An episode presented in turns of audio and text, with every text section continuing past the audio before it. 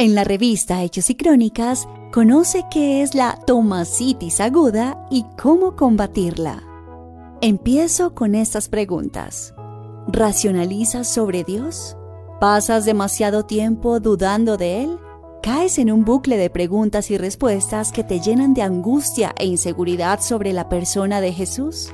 Tal vez padezcas tomasitis aguda.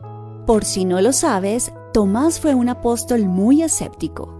A pesar de haber estado al lado de Jesús y recibir información sobre quién es el camino, la verdad y la vida, siempre dudó. Este hombre fue llamado Tomás el Incrédulo.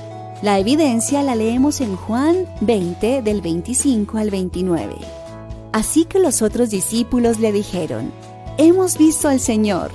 Mientras no vea yo la marca de los clavos en sus manos y meta mi dedo en las marcas y mi mano en su costado, no lo creeré, repuso Tomás. Una semana más tarde estaban los discípulos de nuevo en la casa y Tomás estaba con ellos. Aunque las puertas estaban cerradas, Jesús entró y poniéndose en medio de ellos los saludó. La paz sea con ustedes. Luego le dijo a Tomás, pon tu dedo aquí y mira mis manos Acerca tu mano y métela en mi costado, y no seas incrédulo, sino hombre de fe. Señor mío y Dios mío, exclamó Tomás, porque me has visto, has creído, le dijo Jesús. Dichosos los que no han visto y sin embargo creen.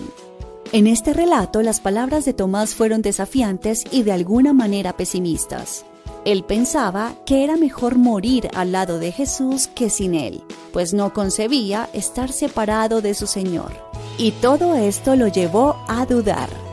Si llevamos la duda al plano espiritual, vemos que la tomasitis aguda, como la he llamado, puede traer varias consecuencias.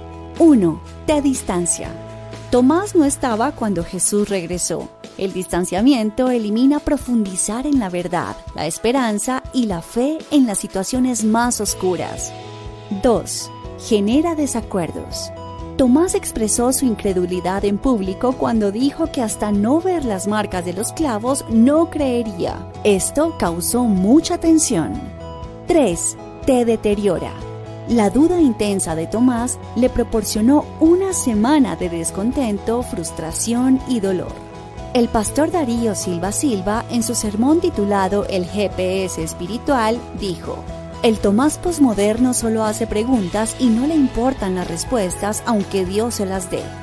En ese camino de la vida, lleno de tantas encrucijadas, el Espíritu Santo es nuestro GPS y nos marca la ruta. La Biblia nos da el recorrido, el Espíritu Santo nos muestra por dónde ir, nos orienta. Así que no hay duda que Jesucristo es el camino, la verdad y la vida. Marcos 5:36b dice, No tengas miedo, cree nada más. En la revista Hechos y Crónicas nos encanta mantenerte informado. Ingresa ya a www.revistahic.com y descarga gratis la edición de este mes. Visita nuestras redes sociales. Estamos como arroba revista HIC.